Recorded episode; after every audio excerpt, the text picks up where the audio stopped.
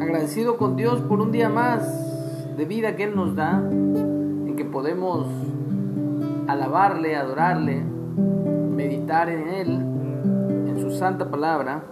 Estamos leyendo el libro de, o la carta de Hechos, el recuento que hizo el doctor, el médico Lucas, ha dirigido hacia su amigo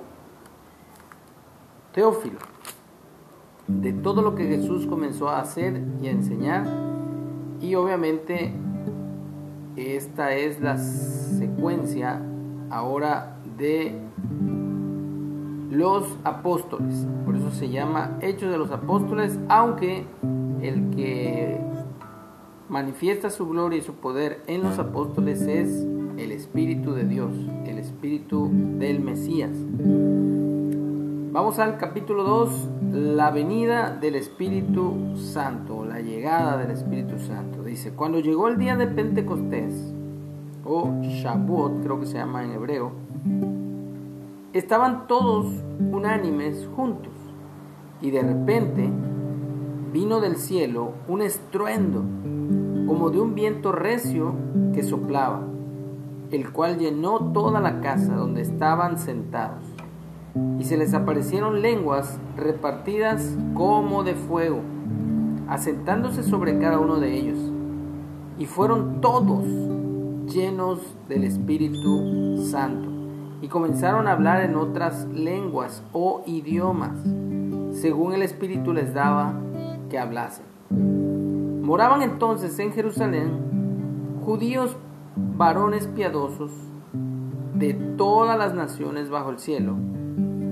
Y hecho este estruendo, se juntó la multitud y estaban todos confusos porque cada uno les oía hablar en su propia lengua o idioma.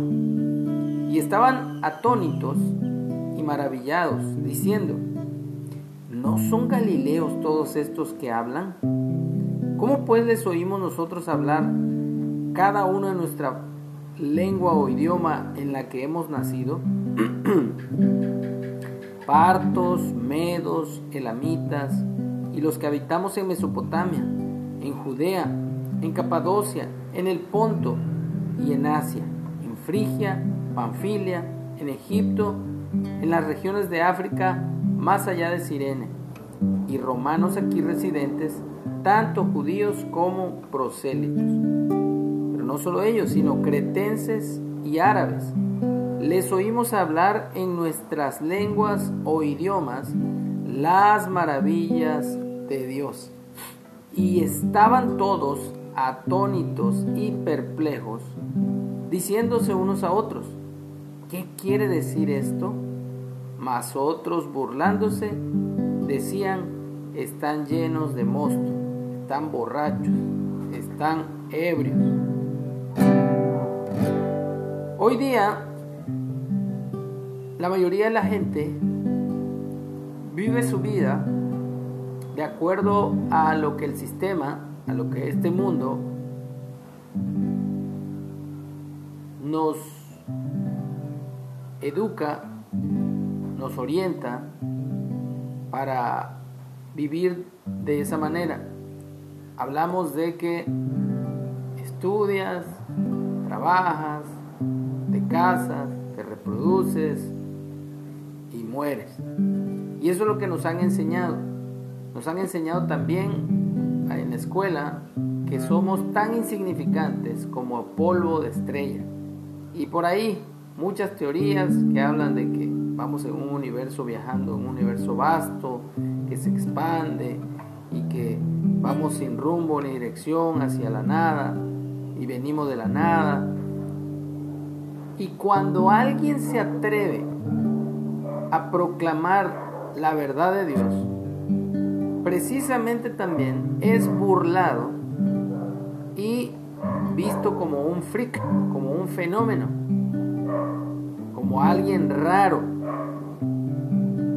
como oye, ¿de qué mundo vienes? ¿De que eres extraterrestre? Así casi casi te ven.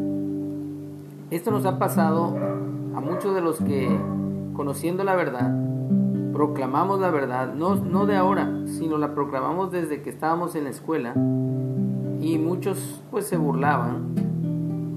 Eh, algunos han conocido la verdad y la verdad los ha hecho libres y hoy día se gozan junto con nosotros, pero también obviamente algunos de ellos no están dispuestos a padecer. Hay otros que sí, que padecen lo mismo, que se burlen, que les digan, ¿qué te pasó?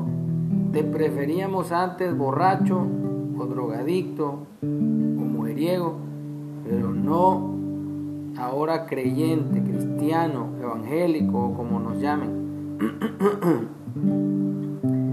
sabiendo que esto no es un asunto de religión, sino eso es un asunto de sobrevivencia.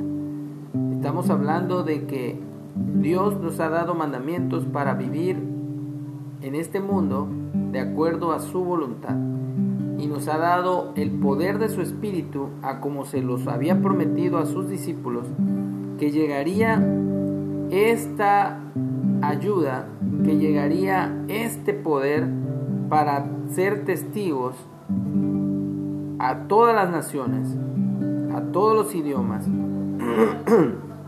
acerca del reino de Dios, acerca de una vida nueva que Él nos da cuando le buscamos y cuando somos fieles a esos mandamientos, a esas instrucciones, a esos principios del reino. Así que vemos aquí la historia cómo se cumple todo lo que había sido profetizado en el Antiguo Testamento, donde fueron los pactos y las promesas, y tiene su cumplimiento ahora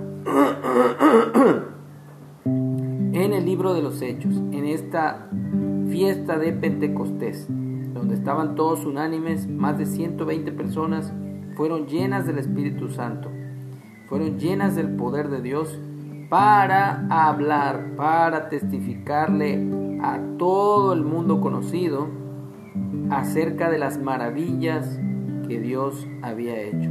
Y no nos podemos callar, tenemos que seguir hablando, tenemos que seguir compartiendo este mensaje a través de cualquier medio de comunicación, ya sea de boca en boca, de persona en persona, o sea a través de las redes, o sea a través de la radio, la televisión, pero este mensaje se tiene que escuchar en todo el mundo y después de que este Evangelio sea predicado en todo el mundo, entonces vendrá el fin. Se establecerá por fin el reino de Dios sobre la tierra cuando nuestro Salvador regrese. Así que, si tú eres de los que se han burlado, yo te invito a que de verdad pienses por un momento de que tu vida no es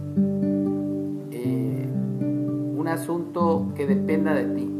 Siempre nuestra vida está en manos de Dios y no sabemos el día ni la hora en que vamos a entregar cuentas. Así que cada día hay que estar eh, arrepentido de todos nuestros pecados. Cada día hay que buscar la comunión con nuestro Padre Celestial y cada día hay que llenarnos de su presencia, de su palabra. Porque Él es nuestro Dios porque Él es nuestro Padre, Él es el único merecedor de toda gloria y alabanza. Digno eres tú,